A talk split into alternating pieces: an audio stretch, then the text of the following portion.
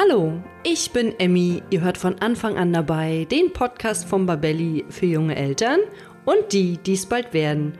Heute brechen wir Tabuthemen und zwar die zum Thema Wochenbett. Ich freue mich sehr auf meinen bezaubernden Gast Lea Borgmann.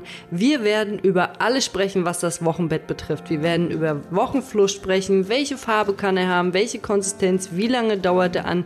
Wie ist das eigentlich mit der Inkontinenz, die uns manchmal ereilt? Und vor allen Dingen, wie ist das auch mit dem ersten Stuhlgang nach der Geburt? Dazu wird Lea uns Tipps und Tricks geben. Doch bevor wir jetzt gleich ins Gespräch gehen, möchte ich von euch wissen, was denkt ihr, wie viel Kalorien mehr sollten Frauen in der Stillzeit aufnehmen? Die Auflösung gibt es wie immer am Ende der Sendung. Der Sponsor unserer heutigen Folge ist Omnibiotik Panda. Unser Darm hat wesentlichen Einfluss auf unser Immunsystem. Etwa 80 Prozent unserer Immunzellen sind im Darm angesiedelt. Gerade wenn in der Familie allergische Reaktionen vorkommen, kann es in der Schwangerschaft zu einer Verschiebung der Balance zwischen wichtigen Immunzellen, den TH1 und TH2-Zellen kommen. Dieses Ungleichgewicht kann sich von der Mutter auf das Baby übertragen und Allergien sind dann vorprogrammiert. Und genau hier setzt Omnibiotik Panda an und sorgt schon in der Schwangerschaft für den Aufbau einer gesunden Darmflora. Omnibiotik Panda wurde in jahrelanger Forschungsarbeit entwickelt und die positiven Effekte in mehreren großen Studien belegt. Das Auftreten von allergischen Reaktionen bei Babys konnte um 80% reduziert werden, wenn Omnibiotik Panda sowohl in den letzten beiden Schwangerschaftsmonaten als auch im gesamten ersten Lebensjahr der Kinder täglich eingesetzt wurde. Wenn euch das Thema interessiert, dann informiert euch doch am besten mal bei uns auf babelli.de oder direkt bei omni-biotik.com. Dort findet ihr weitere Infos zur Wirkweise und dem Produkt selbst. Die Links findet ihr wie immer in den Shownotes.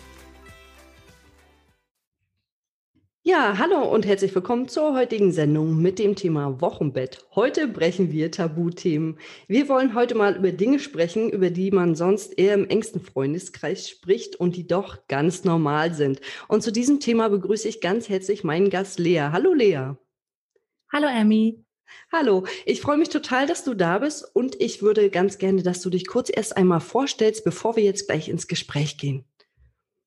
Klar, ich bin Lea, bin 33 Jahre alt, habe einen kleinen Sohn, der letztes Jahr im April geboren wurde und ich bin sozusagen studierte Gesundheitswissenschaftlerin, habe lange am Robert Koch Institut gearbeitet und äh, habe gerade The Weeks gegründet, eine Firma, die sich, wie passend zum Thema heute, mit dem Wochenbett befasst, Tabus brechen will und äh, Frauen mit guten Produkten fürs Wochenbett ausstatten will.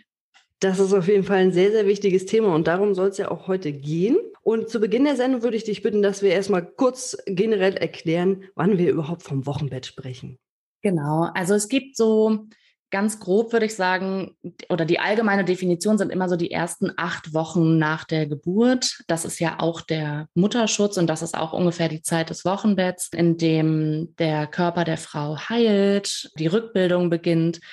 Das kann aber individuell auch länger oder kürzer sein ähm, als diese acht Wochen, aber das ist so der Schnitt und der grobe Orientierungsrahmen, würde ich sagen. Das ist ja quasi die Phase des großen Umbruchs sozusagen. Und da passiert ja ganz viel in unserem Körper. Und es gibt so Themen, über die man einfach nicht sprechen möchte oder die einem unangenehm sind vielleicht. Und heute wollen wir mal über die wirklichen Tabus reden. Und da fällt mir als erstes die Inkontinenz ein, die viele Frauen nach der Geburt ereilt. Und kannst du uns erklären, warum denn der Beckenboden vorübergehend nicht mehr wie gewohnt funktioniert und wie lange das in etwa anhalten wird? Klar, das ist total normal. Also das, die Zahlen sind dazu sehr unterschiedlich, aber ich würde sagen, im Schnitt ereilt das so drei bis fünf von zehn Frauen, also fast die Hälfte aller Frauen hat das vorübergehend nach einer Geburt, dass sie eben ihren Urin nicht mehr richtig halten können. Manchmal auch mehr, manchmal, ähm, das ist aber deutlich seltener, auch ihren Stuhl oder so, ähm, wenn sie pupsen müssen, dass sie das nicht kontrollieren können. Genau, und das kann so zwischen 30 und 50 Prozent aller Frauen, die ein Kind geboren haben, passieren und hält eben über eine gewisse Zeit an. Das ist sehr, sehr unterschiedlich und kommt darauf an, wie schnell sich der Beckenboden regeneriert, wann das wieder vorbei ist. Also man sagt so, über die Zeit des Wochenbettes kann das schon gut sein, also sechs bis acht Wochen. Länger ist es eher selten.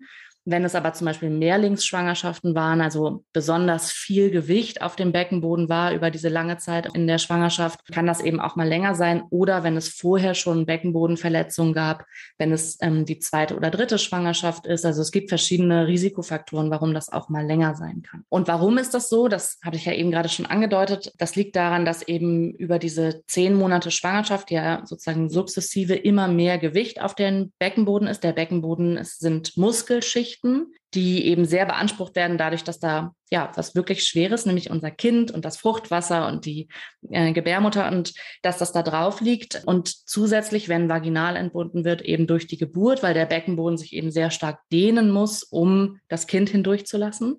Und das muss sich eben nach der Geburt alles wieder zurückbilden. Und der Beckenboden hält eben nicht nur die Organe im Körper, sondern er ist auch dafür verantwortlich oder zum Teil zumindest die Schließmuskeln quasi zu bedienen oder dass die vernünftig funktionieren und zwar von der Harnblase und eben auch vom After. Und darum kann es eben sein, dass das, obwohl das Kind natürlich nicht durch die Harnblase geboren wird, aber dass das ähm, einfach mit in, beansprucht wird und braucht, um sich wieder zurückzubilden. Die Muskeln straffen sich wieder. Dafür machen wir ja dann auch alle hoffentlich Rückbildungsübungen.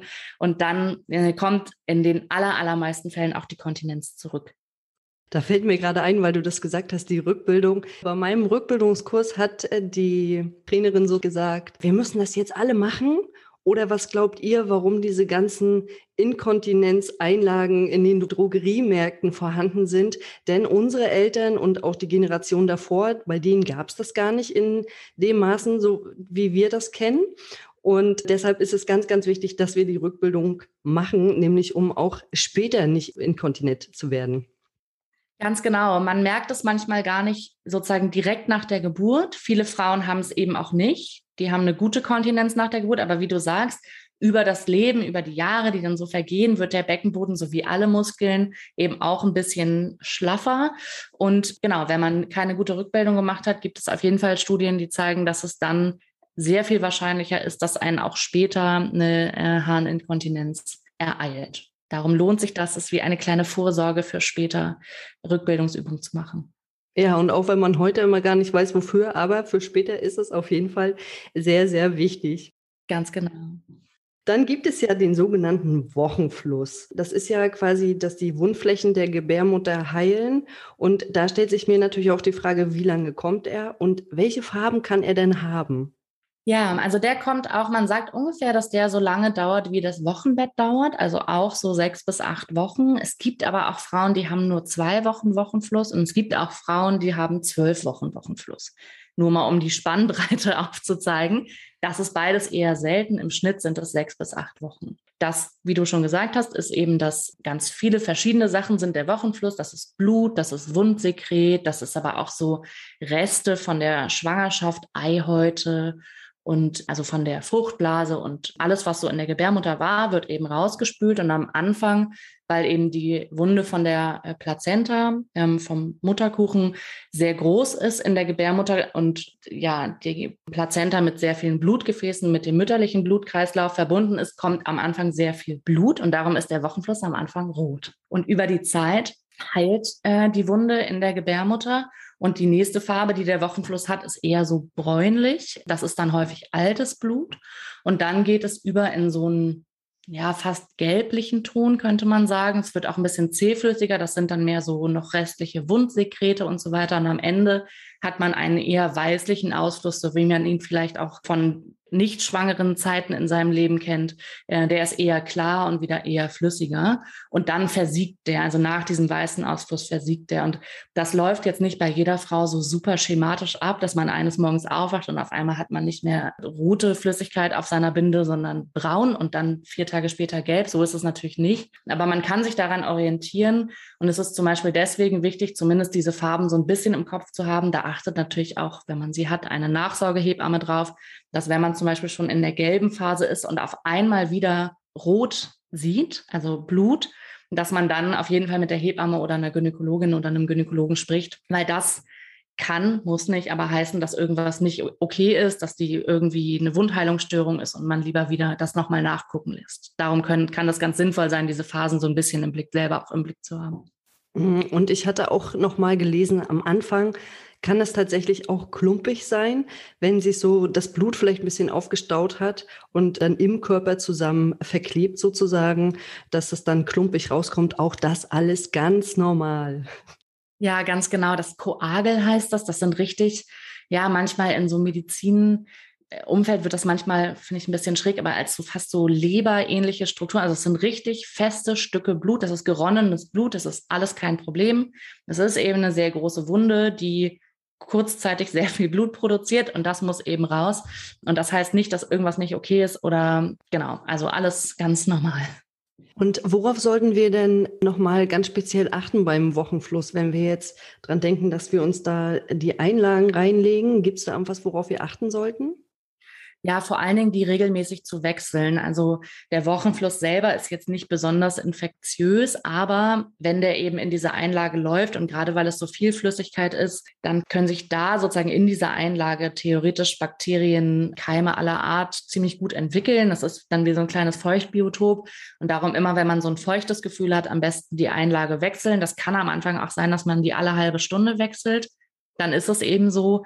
Aber damit man eben da versucht, möglichst wenig Nährboden ähm, herzustellen und darauf zu achten, dass die Einlagen selbst keine Plastikbeschichtung haben. Also normale Periodenbinden haben auf der Unterseite ja so eine durchgehende Plastikbeschichtung, damit es nicht ausläuft. Das hat bei der Periode ja auch viele Vorteile, aber das verhindert die, die Luftzirkulation. Und darum sind die meisten Wochenbetteinlagen ohne diese Plastikschicht, sodass auch durch die Einlage selbst quasi Luft kommen kann. Die sind einfach aus Baumwolle. Dann bleibt es sozusagen immer luftig und ähm, die Keime können sich nicht so schnell entwickeln. Das ist auch wichtig darauf zu achten. Es kann sich dann nicht so schnell dieses schon genannte Feuchtbiotop entwickeln. Und ich hatte auch noch mal gelesen, was glaube ich ganz wichtig ist, dass man keine Tampons benutzt. Ja, ganz genau. Total gut, dass du das nochmal sagst, weil die sind dann wie so ein Korken. Die, der Wochenfluss ist viel zu stark. Das kann kein Tampon aufnehmen. Es ist deutlich mehr Flüssigkeit. Also wenn man sich überlegt, bei einer Periodenblutung verliert man im Schnitt irgendwie, ich glaube, muss ich jetzt 50 bis 100 Milliliter über die ganze Zeit. Und der Wochenfluss kann bis zu einem halben Liter sein. Also über die Zeit, aber am Anfang eben besonders viel. Und ähm, also über diese sechs Wochen. Und deswegen ist es besonders wichtig, keine Tampons zu benutzen, weil man gleichzeitig auch beim Einführen der Tampons eben Keime, die am Anfang der Scheide sein können, eben hochschieben kann, die dann sehr viel schneller in die Gebärmutter wandern können. Und das möchte man natürlich auf gar keinen Fall. Mhm, sonst gibt es nämlich diese ganz schlimme Entzündung im Körper. Und das, äh, weiß ich, kann richtig böse enden. Also das ist ja wirklich äh, was, was man keiner Frau wünscht. Deswegen immer schön die Einlagen benutzen und keine Tampons. Viele Frauen haben ja am Wochenbett Schweißausbrüche. Das hängt mit dem vielen Wasser zusammen, welches wir im Körper haben und natürlich auch mit der Hormonumstellung. Und wie kann man deiner Meinung nach denn am besten damit umgehen? einfach rausschwitzen. Also richtig sich einfach damit einrichten oder da, damit ja arrangieren, dass das passiert. Das passiert nicht jeder Frau, aber sehr, sehr, sehr vielen Frauen. Häufig nachts, also dass man wirklich aufwacht und in seinem eigenen Schweiß liegt. Und was finde ich immer ein ganz guter Tipp ist, damit man nicht ständig die Bettwäsche wechseln muss, man legt sich einfach ein Handtuch ins Bett. Das kann man dann schnell austauschen. Man guckt, dass man irgendwie zwei, drei T-Shirts hat, dass man irgendwie schnell das T-Shirt wechseln kann, damit man sich nicht auch noch erkältet, wenn man da irgendwie so halb feucht im Bett liegt und, und dann einfach das akzeptieren und sagen, so ist es. Es ist ja auch schön, das ganze Wasser geht wieder raus, was man irgendwie angesammelt hat über die neun Monate Schwangerschaft. Viel trinken kann helfen, das Wasser noch schneller rauszuspülen. Das geht nämlich auch über den Urin. Ist es, also dann schwitzt man eventuell etwas weniger. Genau. Ansonsten einfach annehmen. Ich hatte auch immer zwei, drei T-Shirts liegen am Bett und wenn ich dann nachts aufgewacht bin, habe ich nur noch so die Hand gegriffen nach dem T-Shirt und dann habe ich mich schnell umgezogen und habe gedacht, ah, jetzt einfach weiter schlafen. Das ist wirklich nervig, das ist ein bisschen äh, anstrengend, wenn man ständig aufwacht und man ist so durchgeschwitzt, aber wir können euch beruhigen, liebe Frauen, es wird besser mit der Zeit. Und äh, nun gibt es ja auch diesen Hormonhöhepunkt, nämlich während der Geburt. Und ähm, da passiert ein ganz starkes Hormonchaos in unserem Körper. Was genau passiert da und warum ist der Babyblues fast wie eine zweite Pubertät? Kannst du uns das sagen? Ja, also tatsächlich genau ist sozusagen fast die ganze Schwangerschaft ist diese Pubertät oder wie man, es gibt tatsächlich auch einen anderen Begriff, der gerade erst wieder so ein bisschen mehr en vogue wird in Deutschland, der heißt Muttertät, wo es wirklich darum geht, das anzuerkennen, dass diese Hormonumstellung so dramatisch ist oder so krass ist einfach, dass dass das fast ein bisschen persönlichkeitsverändernd sein kann, so wie es in der Pubertät eben auch ist. Es bilden sich neue ähm, Bereiche im Gehirn, das Gehirn, die Hirnstrukturen verändern sich. Es kann sein, dass man auf einmal neue Interessen ausbildet, dass sich sogar die Beziehung zum Partner ein bisschen verändert. Und das liegt daran, dass vor allen Dingen zwei Hormone, Progesteron und Östrogen, eben ein bisschen wild gehen in der Schwangerschaft und eben auch danach. In der Schwangerschaft wird das alles stetig mehr und dann kommt die Geburt dann fallen diese Hormone ziemlich schlagartig ab. Und das merkt man in den ersten Tagen häufig nicht so doll, weil man noch auf so einem kleinen Endorphin hochschwebt, vor allen Dingen nach vaginalen Geburten, weil man in diesen, in, im Prozess der Geburt sehr viele Endorphine ausschüttet und die schweben dann noch so ein bisschen im Körper und man fährt auf diesem High häufig, nicht immer, noch ein paar Tage.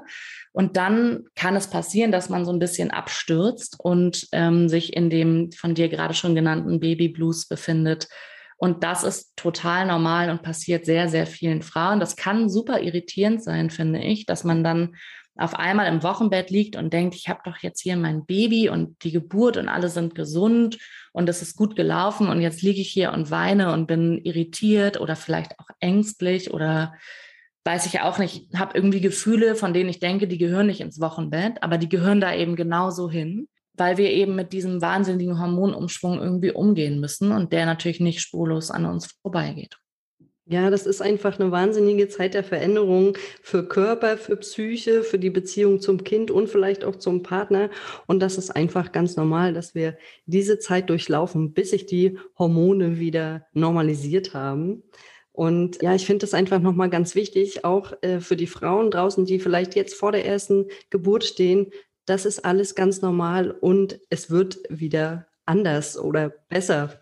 Genau, es geht vorbei. Und was ich irgendwie wichtig finde, gerade wenn es eine Partner, eine Partnerin gibt, vielleicht auch mit denen vorher schon kurz darüber zu sprechen, weil wir das viel hören, auch von unseren Kundinnen. Und ich kenne das auch aus Gesprächen mit Freundinnen, dass häufig gerade auch die Menschen, die nah dran sind im Wochenbett, das muss ja nicht immer der Partner, die Partnerin sein, das kann auch die eigene Mutter sein, obwohl die häufig besser Bescheid weiß, weil sie es selber schon mal durchlebt hat, ein bisschen darauf vorzubereiten, zu sagen, das kann passieren und das ist überhaupt nicht schlimm und das heißt jetzt nicht, dass ich hier alles bereue oder so, sondern das ist einfach der Hormonumschwung.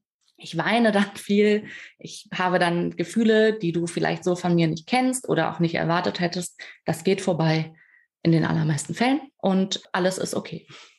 Das äh, wollen wir natürlich für alle Frauen, dass das äh, wieder gut wird. Und jetzt kommen wir noch zum heiklen Thema, äh, nämlich zum ersten Stuhlgang nach der Geburt. Das ist ja für viele Frauen auch gar nicht so einfach, weil die Verdauung braucht einfach einige Tage, um wieder in Gang zu kommen. Hast du da ein paar Tipps für die Frauen, wie der erste Stuhlgang vielleicht gut und schmerzlos geht? Das ist tatsächlich mein Lieblingsthema, weil darüber nie gesprochen wird. Und immer, wenn ich mit Frauen darüber spreche, sind alle so, oh Gott, das war fast wie nochmal ein Kind kriegen. Frauen bauen da auch richtig Angst vor auf, weil es kann sein, dass man nach einer Geburt, viele Frauen haben ja unter der Geburt schon ein bisschen Stuhlgang, einfach durch den Druck, den das Kind im Becken aufbaut, wird einfach ein bisschen Stuhl mit rausgedrückt. Und dann hat man vielleicht zwei, drei, vier Tage auch erstmal keinen Stuhl.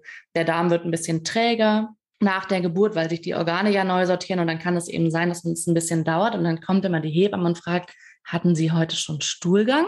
Und dann sagt man immer nein. Und mit jedem Tag, der vergeht, baut man irgendwie manchmal richtig so eine kleine Angst davor auf. Und was man auf jeden Fall gut machen kann, damit dieser erste Stuhlgang gut läuft, ist darauf achten, dass der relativ weich ist, also dass man nicht zu festen Stuhlgang hat, zu viel pressen muss.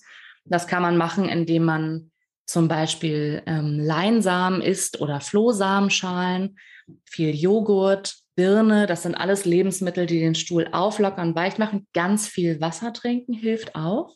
Und wenn man dann irgendwann so weit ist und vielleicht einen Stuhldrang verspürt, dann kann es helfen, gerade bei Frauen, die Geburtsverletzungen rund um den Damm haben, die haben häufig am meisten Angst davor, weil sie irgendwie Angst haben, dass die Naht wieder aufgeht oder dass das irgendwie bei, wenn man dann presst, was man ja häufig ein bisschen tut, wenn man Stuhl absetzt, dass da irgendwas passiert. Und was ich finde, was immer ein ganz toller Tipp ist, ist, sich einen warmen Waschlappen nehmen und damit so ein bisschen Dammschutz oder also den Damm zu stützen, den Waschlappen an den Damm zu halten und währenddessen Stuhlgang abzusetzen, weil dann hat man das Gefühl, man hält das Gewebe so ein bisschen. Das ist häufig psychologisch einfach ganz gut, dass man da irgendwie so ein bisschen festhält. Ähm, und man sollte sich Zeit lassen, wenn es irgendwie geht, dass jemand anders das Kind kurz nimmt und man einfach in Ruhe alleine im Badezimmer ist und das mit sich ausmachen kann und nicht das kleine Baby nebenbei schreit und gestillt werden möchte.